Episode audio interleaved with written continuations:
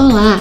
Começa agora o Amenidades Intensas, um podcast ameno bastante para passar o tempo, mas suficientemente intenso para ser significativo.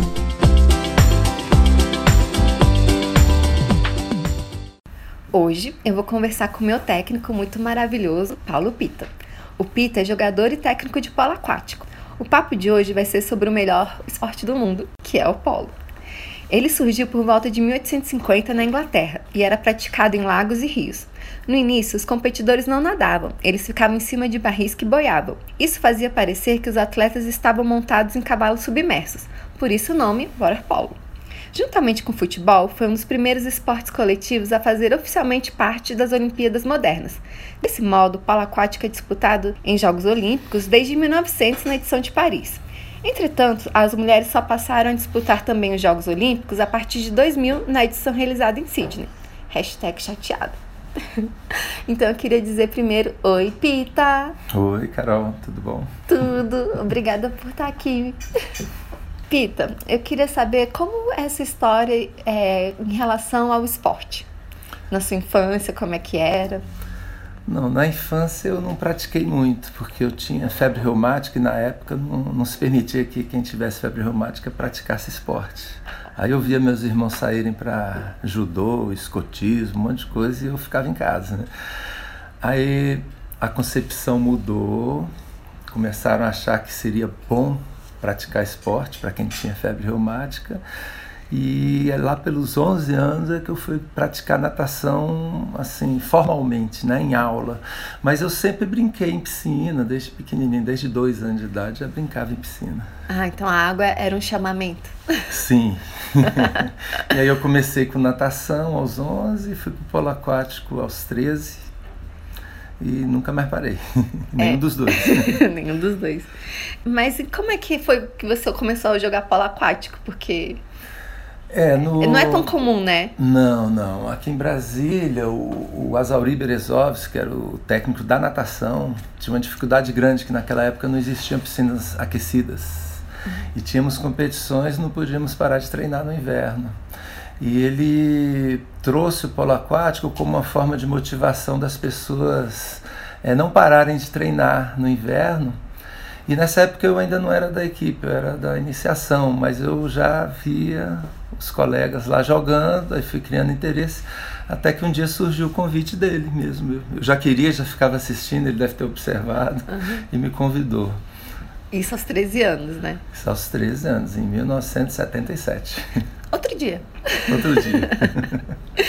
e, é, em linhas gerais, explica pra gente como é que funciona o polo aquático, porque apesar de ser um esporte com tradição, pouca gente conhece, né, como funciona.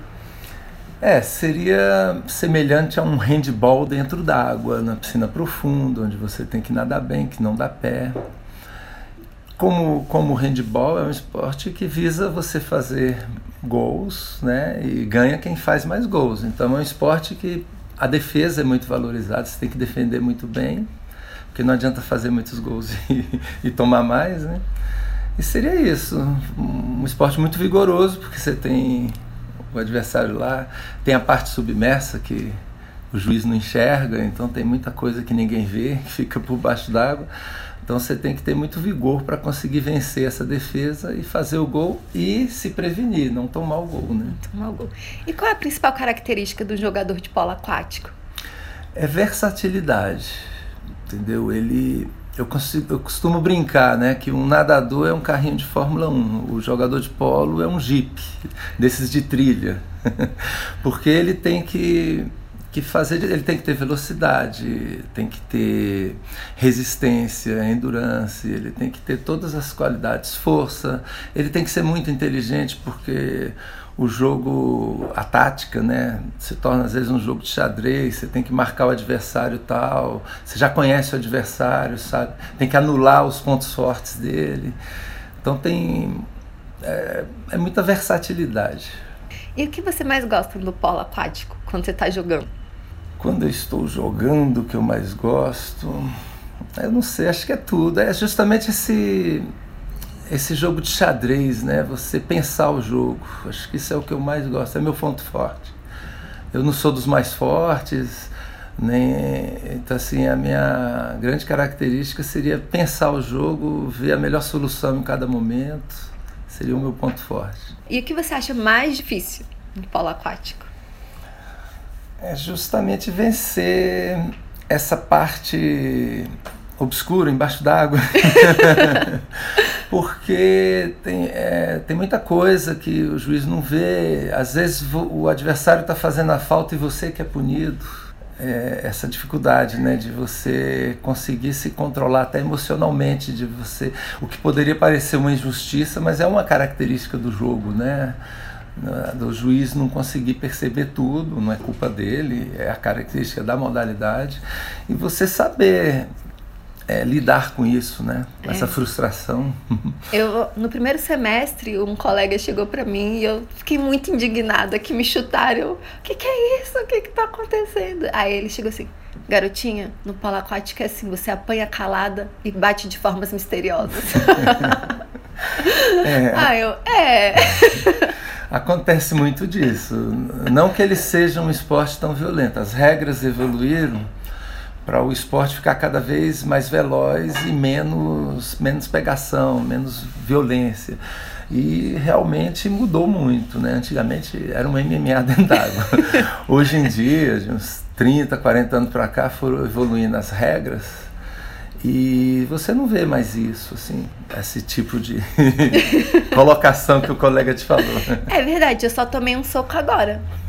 Já tenho seis anos. por acidente. Foi, a culpa foi minha. e, Pita, como é que você fez essa transição de jogador da adolescência para professor e técnico?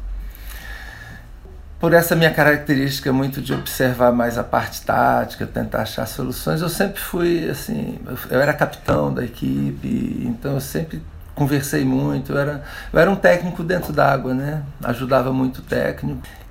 Já por ter essa característica de passar informação para os colegas, foi fácil transitar para professor, né? E foi natural. Comecei a ajudar meu técnico e depois comecei a dar aula, a pedido dele também. Até que assumi um clube e comecei a, oficialmente né, ser técnico. E o que você acha mais legal, ser professor ou ser jogador? É, cada um tem seu lado, né? Positivos e negativos também.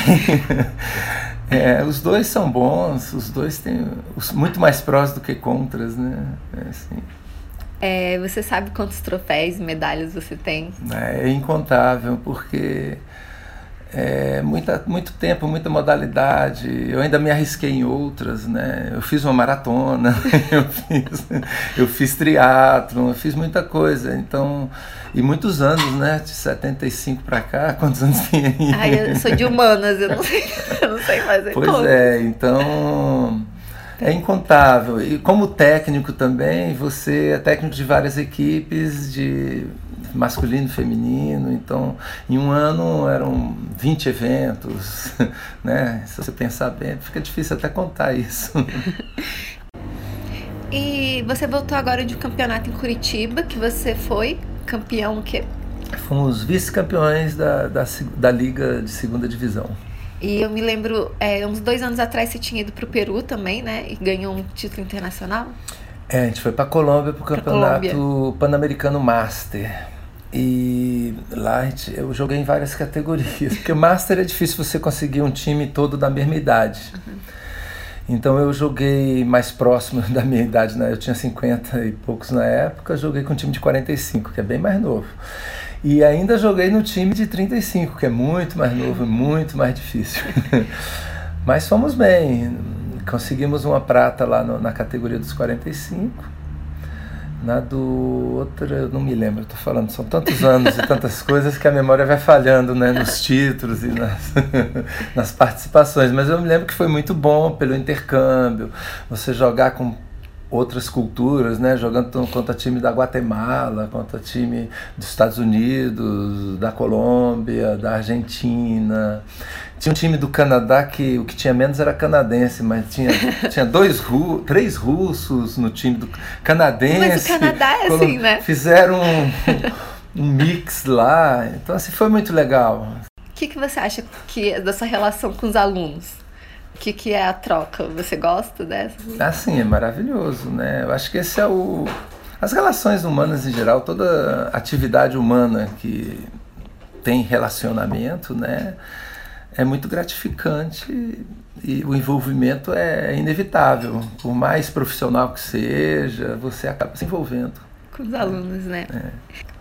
Qual dica você daria para quem vai sobrevive à primeira aula de polo e quer continuar no esporte? é persistência. Às vezes algo que parece impossível, né? principalmente para quem não tem vivência dentro d'água. Quem já fez natação, outras modalidades aquáticas, às vezes consegue até ir bem numa primeira aula. Né? Aquela pessoa que não tem vivência, ela primeiro vai ter que aprender a lidar com a água.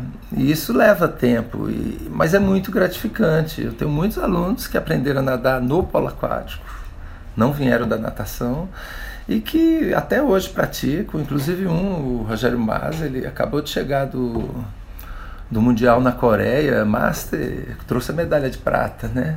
São 40 anos aí na água e ele, quando chegou, ele era do bicicross, ele não, não, não sabia nadar bem, né? Mas está aí, é isso.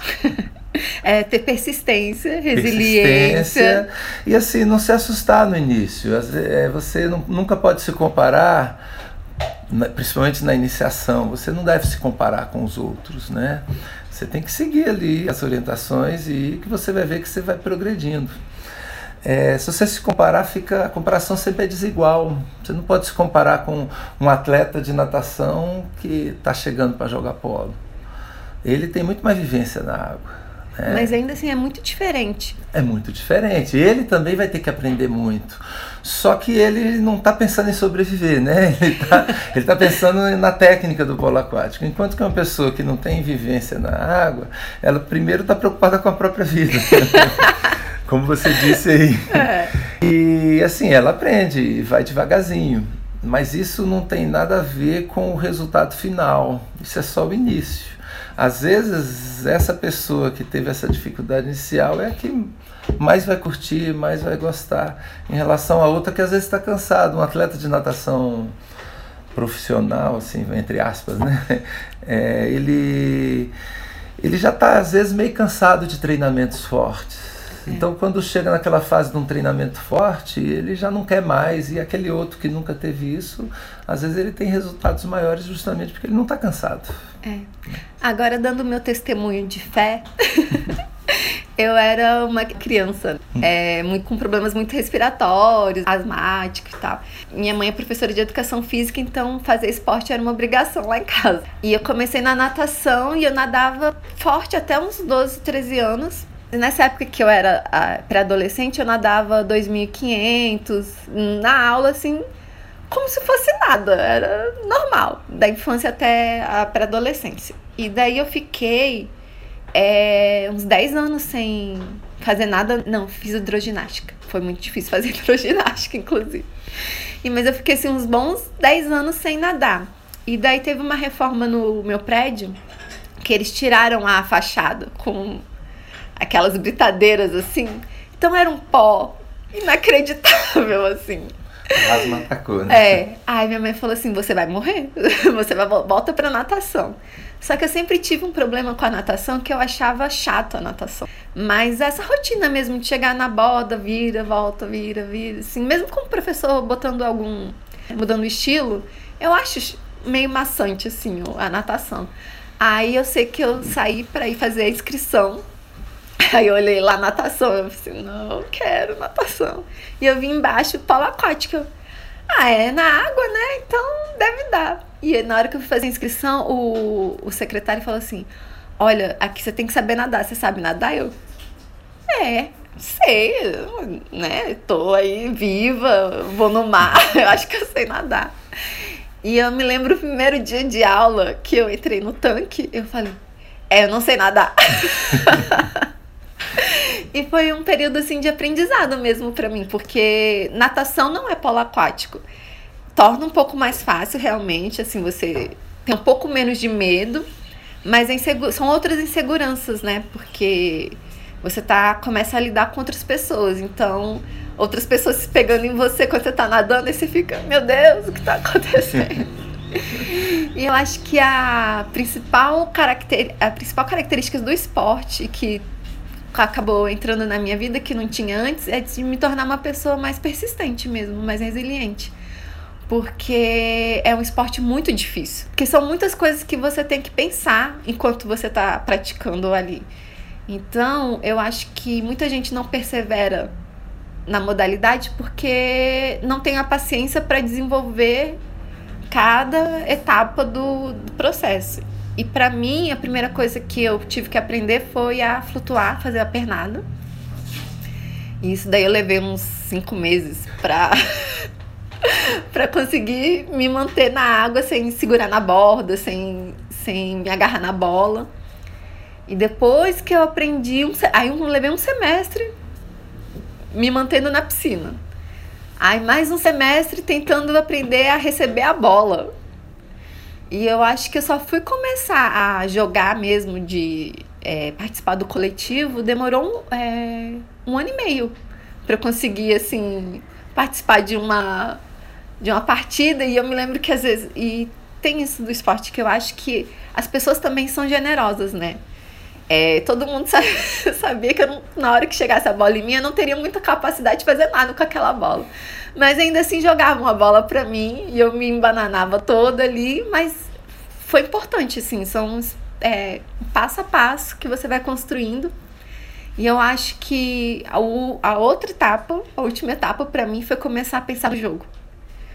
Que daí eu acho que foi onde eu comecei a evoluir e gostar muito do polo aquático, porque até eu começar a pensar no jogo, eu estava lá só de teimosia mesmo.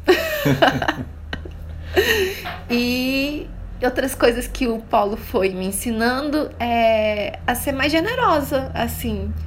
Porque as pessoas vinham, apesar da minha dificuldade, ainda queriam me inserir dentro do, do time. Uhum. E é legal quando você é passivo, né? De recebe essa. É acolhido. Né? E depois eu vi assim que eu comecei a crescer mesmo e tá bem na equipe quando eu comecei a fazer isso. E é um ciclo que da vivência do esporte que é muito importante, né?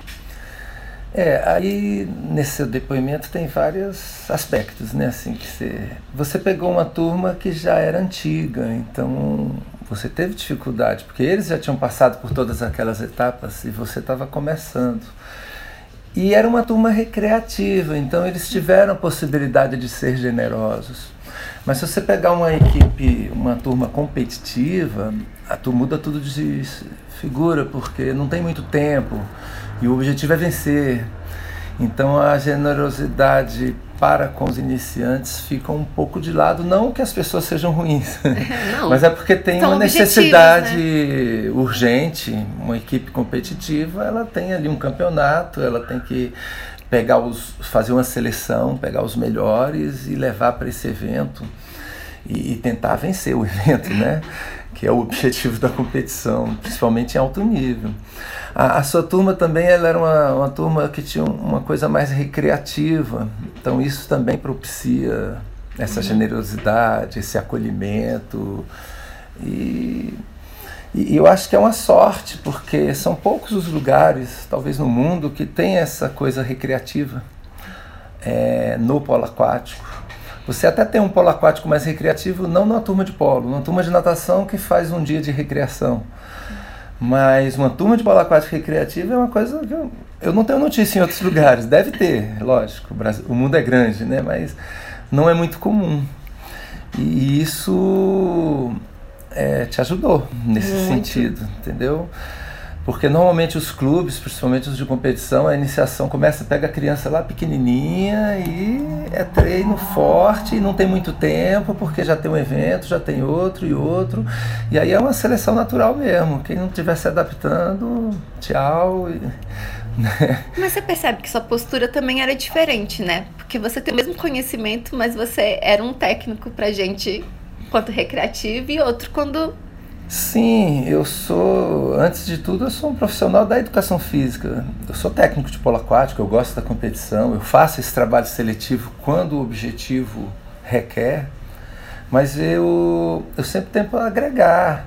E eu gosto muito desse lado recreativo também, que, que por trás daquela recreação você tem todo um trabalho educativo, todo um trabalho de, de, inclusão, né? De, ali é um, é um microsistema que representa o mundo, né? As pessoas no mundo. Você tem de tudo ali. Ainda mais na Secretaria de Esporte, que, que é aberta, é como se fosse um ônibus público, né? Entra e sai quem, quem bem entende. Não é um clube é, elitista, né? Vamos dizer assim, seletista. Então, é, você lida com todas toda, faz toda a inclusão, né? E você tem que buscar nesse tipo de trabalho o polo aquático como um, não como um fim, mas como um instrumento. Entendeu? E nisso ele serve muito bem, desde que você faça adaptações, né? Eu quando fiz uma pós-graduação há muitos anos, o meu trabalho foi em cima disso, porque eu estudei, pesquisei que os jogos formalizados vieram dos jogos, das brincadeiras infantis que foram evoluindo, viraram jogos, e aí depois foram se profissionalizando e viraram modalidades esportivas. E a minha proposta era o caminho inverso. Nesse meu trabalho, nesse meu TCC. Eu sou uma cobaia sua, Pita. Não, porque esse trabalho já era antigo. Quando você entrou, esse trabalho já tinha 15, 20 anos. É... Mas foi uma coisa que eu sempre pensei, eu nunca achei que os esportes fossem somente para uma elite, entendeu? Ele, ele é uma arma muito poderosa de, de inclusão, de, de, desenvolvimento. Os benefícios são muito grandes, né? Você, você entrou pela asma, né? É. pois é, o, vários campeões. Eu me lembro na Olimpíada, não sei dizer o nome do atleta, o repórter entrevistando um campeão olímpico americano da natação, que estava tirando a glicose ali porque ele era diabético, entendeu? Assim, na hora da prova. então, assim, é, é para todos. Depende muito do objetivo, do local onde você está, do tempo disponível, né? E eu acho que tem que abrir espaço para estudo. Você não pode fechar a caixinha, né? Só Olimpíada. É muito. Aí você está perdendo, você está jogando fora uma oportunidade muito grande. O mundo está precisando disso, né? Sim.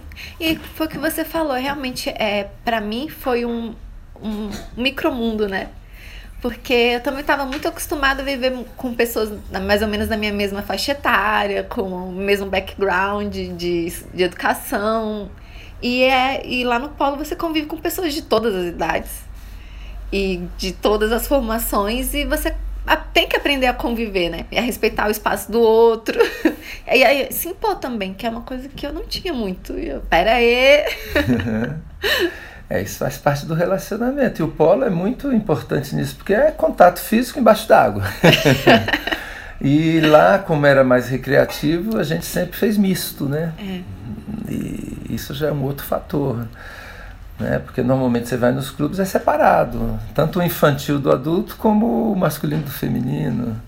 Né? E lá não, era, era um caldeirão, né? um tanque de saltos que já tem as dimensões reduzidas, turmas lotadas, e você tendo que administrar isso, que não é tão fácil. As pessoas hoje vêm de um individualismo muito grande, isso leva a um certo egoísmo, entre aspas, assim, e você, não, não só você que aprende a se impor, mas o outro tem que aprender a respeitar os seus limites, o seu espaço. E, e a modalidade permite o contato. Então, assim, até onde eu posso ir nesse contato que não é invasivo e faz parte da modalidade. E até onde esse contato já se tornou abusivo e já não faz parte da modalidade. Uhum. Entendeu? Às vezes você vê uma deseducação no alto nível, onde a pessoa burla a regra propositalmente é, em função de uma vitória, entendeu? Eu entendo lá a lógica dessa cultura, mas eu não concordo.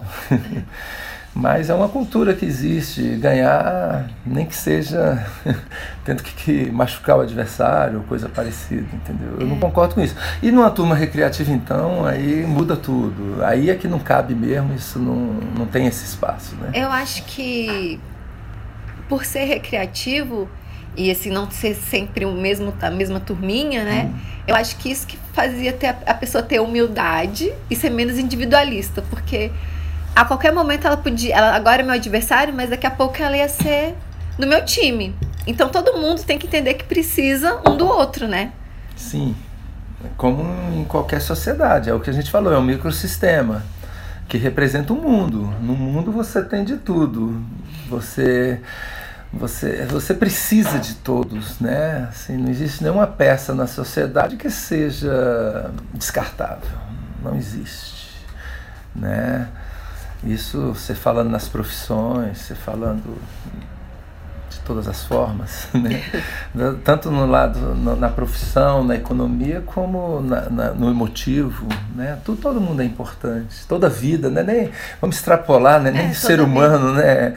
Todo ser vivente é, é, é se importante. Se não fosse a água segurando a gente, se não fosse a água regando as plantas, a alimentação, se não fosse os seres que fazem a limpeza do mundo, né? Tanto na natureza como os nossos é, funcionários né, da, da, limpeza pública. Seria um inferno isso. Não, não, não tem não, como. Não, não, teria como viver. Sim. Né? Entendeu? Assim, e você acha que é uma linguagem universal o polo aquático, quando vocês estão juntos? Sim, para isso que existem as regras universais, né? as regras que a Inglaterra fez isso com a maioria das modalidades ali no surgimento das, das Olimpíadas modernas, né? Uhum. Essas regras, elas, elas são universais. O árbitro usa um apito, ele não fala.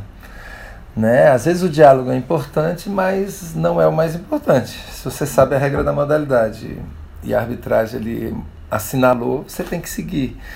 Mas eu creio que você também quis extrapolar um pouco a sua pergunta. Você não falou só do jogo, é, né? É. Como a convivência, porque. Sim, é, são tribos, né? Você, você tem a tribo do skate, a tribo da, da natação, tem a tribo do polo aquático. é um pessoal, assim, persistente, como você disse, como a gente já conversou anteriormente. É uma modalidade muito exigente. Então, é um pessoal diferenciado, assim, se sente. E é um pessoal alegre. Né? Sim, é uma modalidade muito alegre. Muito alegre. E assim, é, você aprende a não levar para casa, entendeu? É, acontecem coisas que ninguém viu. e você tem que, é, entre aspas, perdoar, entendeu? Assim, você tem que relevar.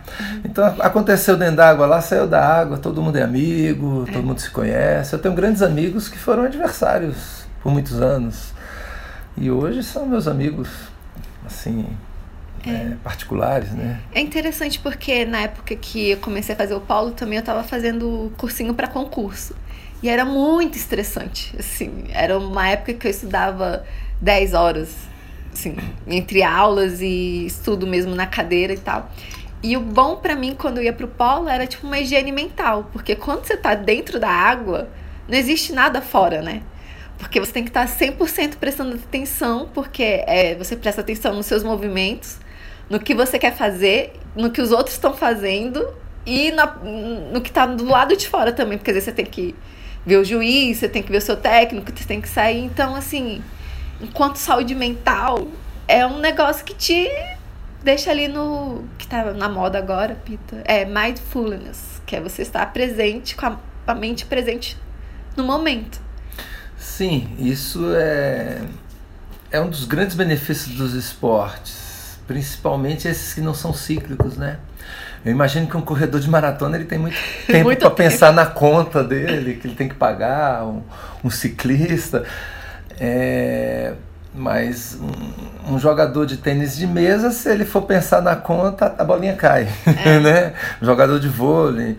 O alto nível, mesmo esses esportes ciclos que eu citei, no alto nível, o atleta ele está ali o tempo inteiro pensando na performance, como com a marcha que eu vou colocar aqui na minha bike.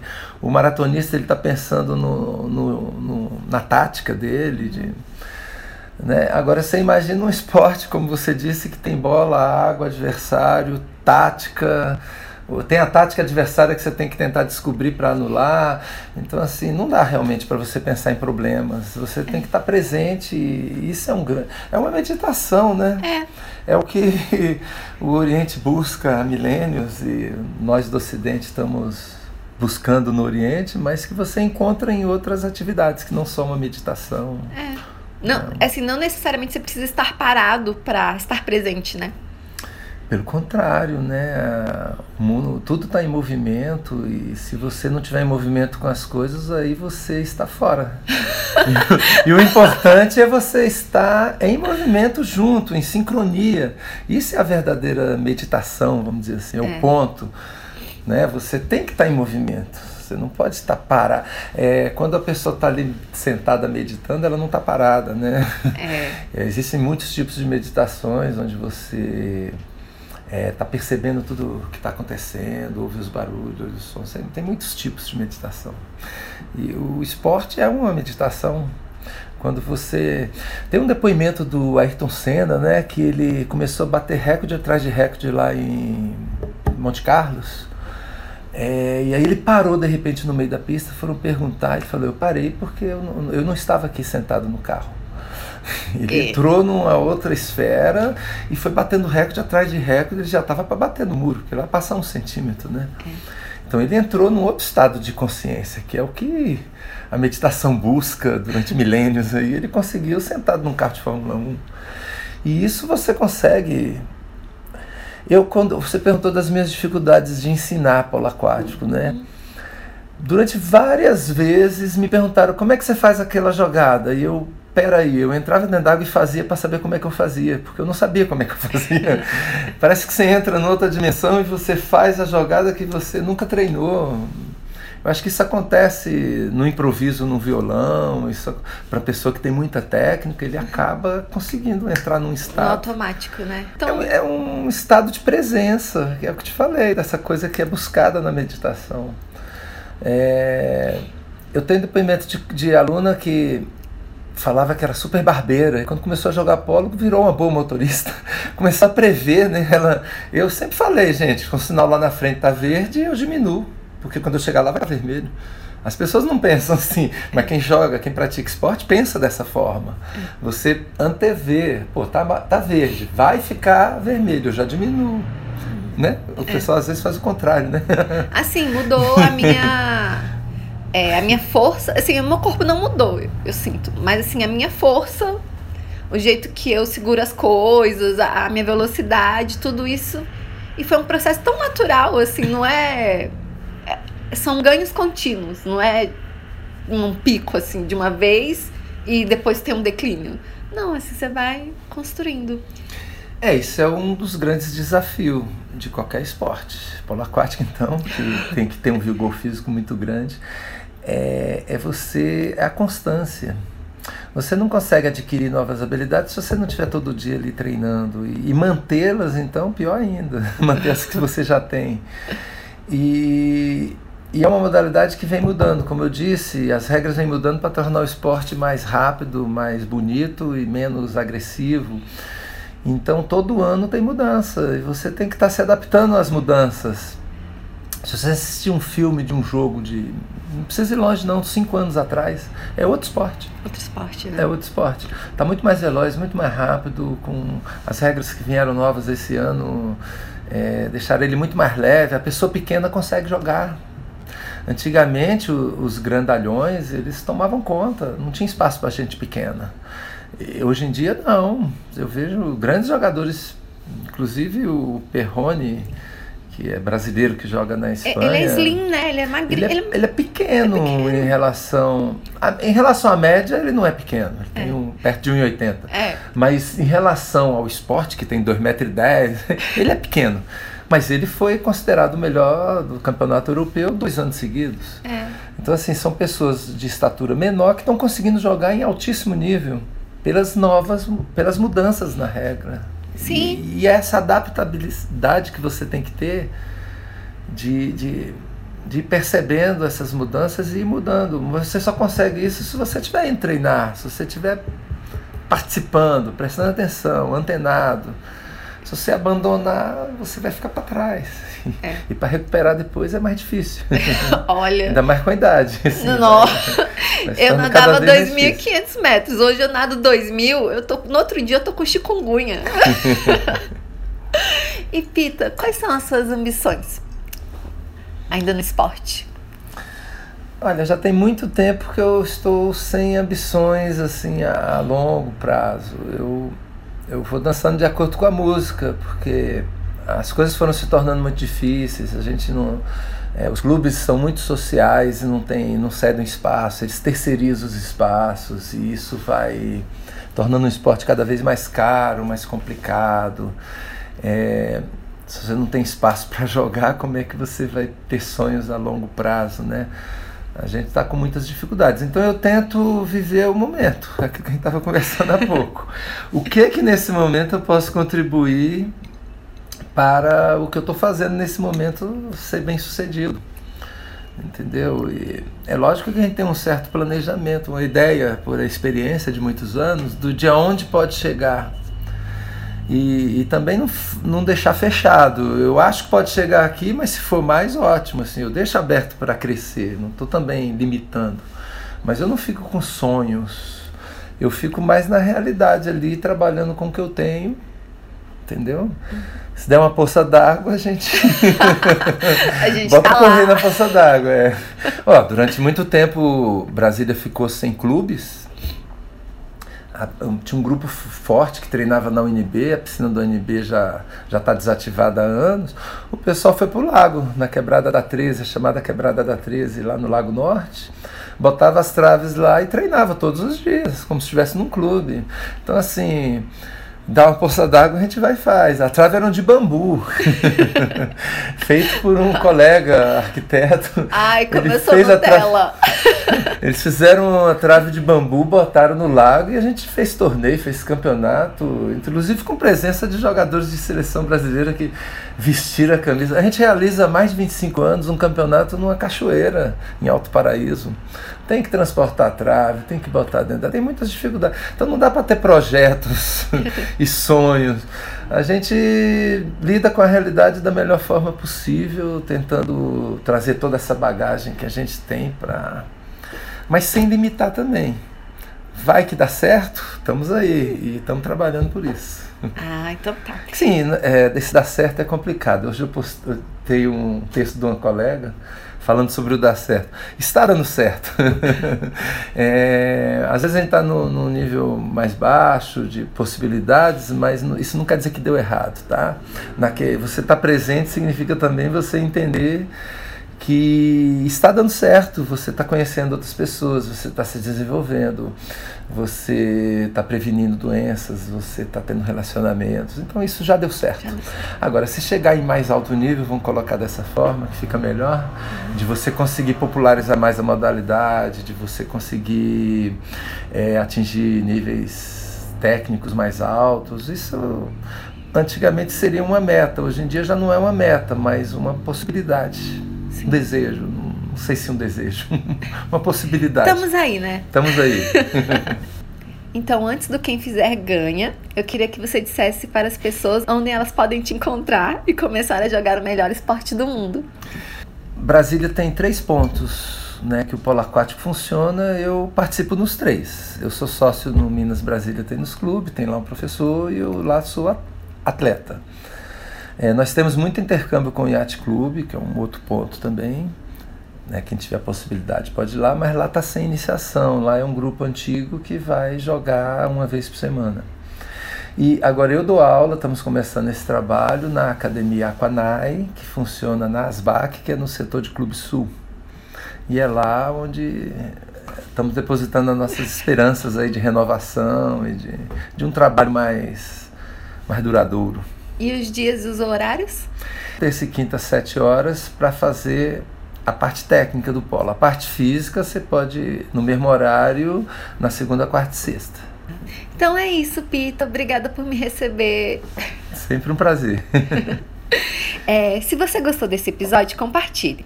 E para trocar uma ideia comigo, siga Amenidades nas redes sociais. Até a próxima!